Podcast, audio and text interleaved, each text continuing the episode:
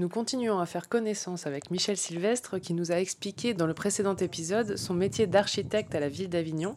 Et quand je lui ai demandé des détails sur l'architecture de la chapelle du Verbe incarné, il m'a proposé de m'y emmener puisqu'elle est à quelques pas de ses bureaux.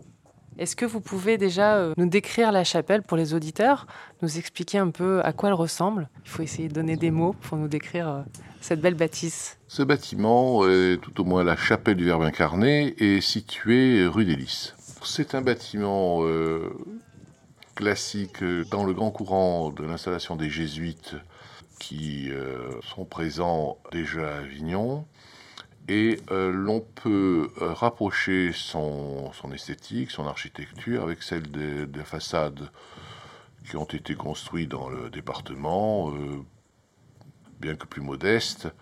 Le bâtiment du Verbe incarné a eu les mêmes caractéristiques que la chapelle aujourd'hui du musée lapidaire, rue de la République.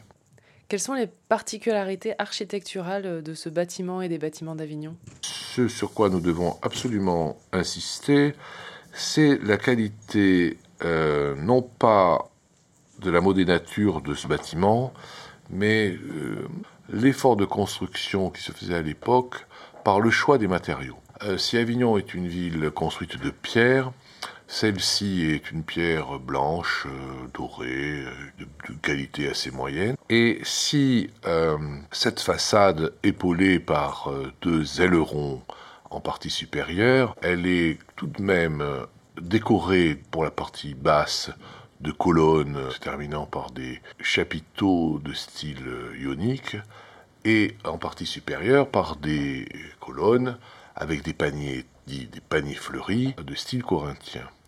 Ce sont donc deux ordres qui se superposent qui à la fois euh, encadrent une grande baie en partie supérieure qui éclairait euh, la nef de la chapelle et en partie basse un grand portail avec un arc euh, cintré qui permettait au public de rentrer dans la chapelle.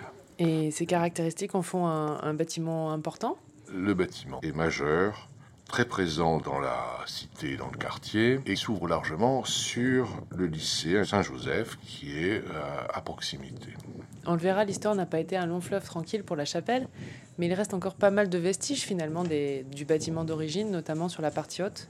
Il est vrai que l'échelle des destructeurs n'a pu monter euh, jusqu'en haut.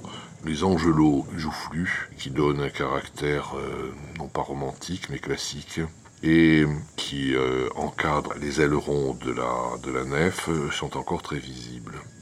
Est-ce que c'est une porte d'origine ou c'est quelque chose qui était... Le portail n'est pas d'origine puisque c'est un vieux portail qu'il faudra refaire. Néanmoins, la baie, c'est-à-dire euh, les éléments architecturaux en pierre, sont d'origine, oui.